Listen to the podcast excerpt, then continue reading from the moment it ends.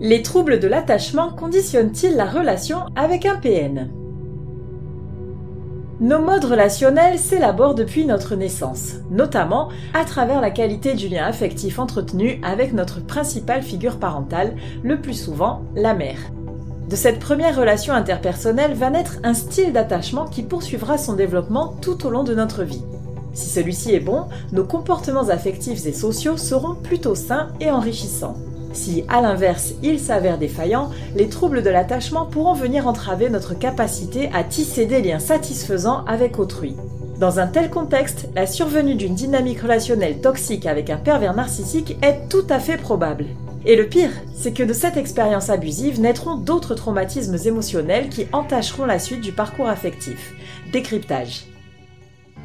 Cette réflexion est tirée d'un article du site internet www pervers-narcissique.com, dirigé par Pascal Cauder, psychanalyste et psychologue clinicien, co-auteur de l'ouvrage de référence La manipulation affective dans le couple, faire face à un pervers narcissique.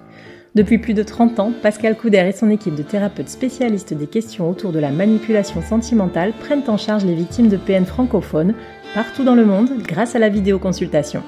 Rendez-vous sur pervers-narcissique.com pour accéder gratuitement à une multitude de ressources précieuses. La théorie de l'attachement. Les troubles de l'attachement sont issus d'une théorie que l'on doit au psychiatre et psychanalyste britannique John Bowlby. À partir des années 50, le chercheur formule l'hypothèse que dès la petite enfance, les premières expériences relationnelles conditionnent le développement affectif et social des individus.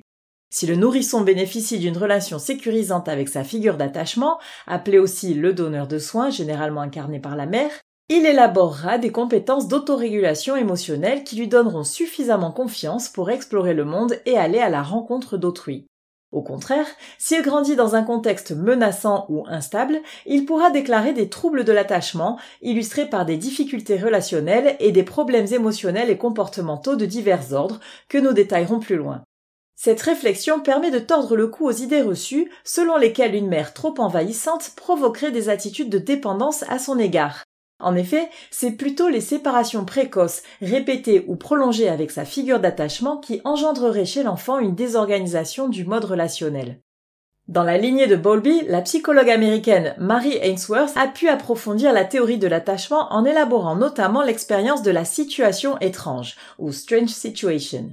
Ceci lui permet d'identifier les différents types d'attachement chez les jeunes enfants. Les principaux styles d'attachement. Les différents types de liens affectifs se caractérisent tout d'abord par une catégorisation antinomique. Il y a l'attachement sécure et l'attachement insécure. L'attachement sain dit sécure.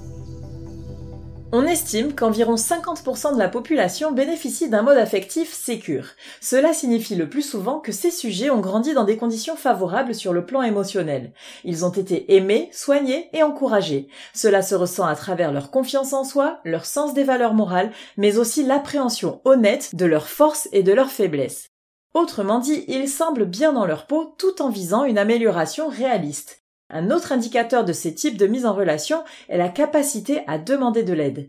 Les individus sécures n'hésitent pas à solliciter le soutien des autres, parce qu'ils n'ont aucun problème à reconnaître leurs limites. De plus, ils savent majoritairement exprimer leurs sentiments et affichent une certaine foi en l'avenir. À noter que si cette confiance est rompue, un individu sécure pourra tout à fait développer sur le tard un style insécure d'attachement, notamment à la suite d'un chagrin d'amour ou d'une trahison amicale par exemple. De même, une relation instable pourra rendre inquiet un sujet pourtant serein de nature. Rien n'est figé dans notre façon de nous connecter aux autres et tout peut changer à tout moment. Les troubles de l'attachement ou l'attachement insécure. Les attachements insécures sont en réalité des défenses psychiques mises en place pour contrer la blessure de rejet ou d'abandon, ou bien pour faire face à des contextes difficiles, tels que le climat incestuel par exemple, dont nous avons parlé dans un précédent épisode. On distingue trois principaux troubles du lien affectif qui engendrent des difficultés à instaurer des relations sociales satisfaisantes. 1. L'attachement évitant. Appelée aussi attachement détaché, la conduite relationnelle évitante représenterait environ 25% de la population. Elle serait toutefois en constante augmentation. Elle se traduit par une attitude méfiante, peu engagée, avare de démonstrations d'affection comme la tendresse ou les compliments. Ce sont souvent les sujets ayant un passif de maltraitance qui maintiennent une certaine distance émotionnelle. Tout est fait pour les préserver des émois divers que traversent les relations humaines. Pour eux, se mettre à l'écart est synonyme de sécurité. Le résultat est pourtant qu'on a l'impression de ne pas vraiment les connaître. Les enfants évitants sont fréquemment le fruit de parents inattentifs, pratiquant l'invalidation émotionnelle, la parentification ou usant d'injonctions à contenir ses émotions. Les évitants se sentent très seuls alors qu'ils rêveraient de créer du lien. Mais ce à quoi ils aspirent, se connecter, est précisément ce qui les angoisse, montrer sa vulnérabilité.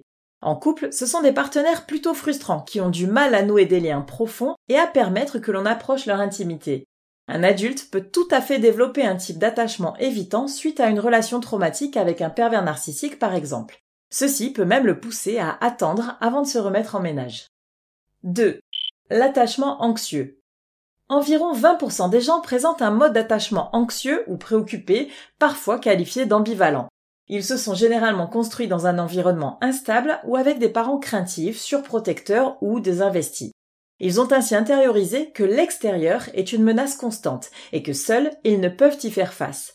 Ils doutent profondément de leur valeur personnelle. Pour compenser cette souffrance, ils sont donc dans un comportement anaclitique, c'est-à-dire dans le besoin pathologique de l'autre, puisqu'incapables de se rassurer eux-mêmes et de s'autoréguler. La proximité avec autrui, voire la fusion relationnelle, devient centrale dans leur vie et mène à des attitudes excessives, contrôlantes, demandeuses, inquiètes et éventuellement colériques. Lorsque l'on est en couple avec une personne dont le mode relationnel est anxieux, on peut se sentir étouffé et, dans les cas extrêmes, harcelé.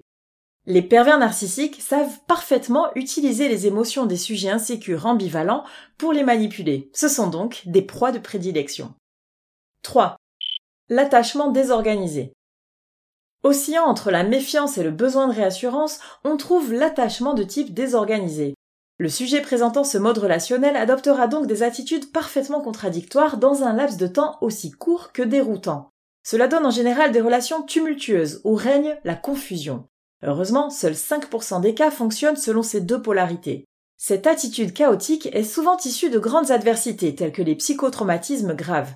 C'est également un terrain pour des troubles psychiques plus importants, dépression, anxiété, etc.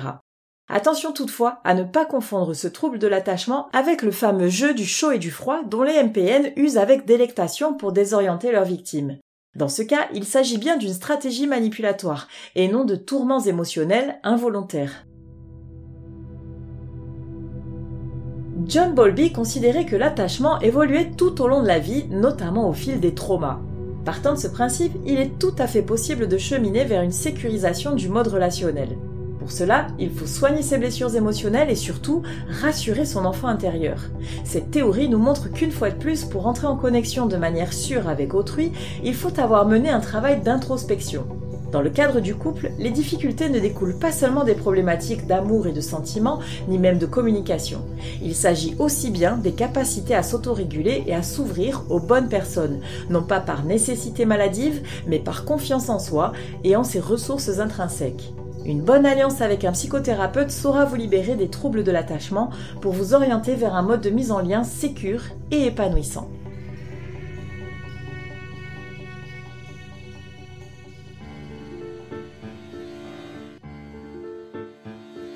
N'hésitez pas à vous faire accompagner par des thérapeutes spécialistes des questions de la perversité narcissique. Rendez-vous sur www.pervers-narcissique.com et trouvez-y de nombreux conseils sur comment gérer la séparation, comment gérer l'après, la reconstruction et vous pourrez également rentrer en contact avec un membre de l'équipe. Ne restez pas seul.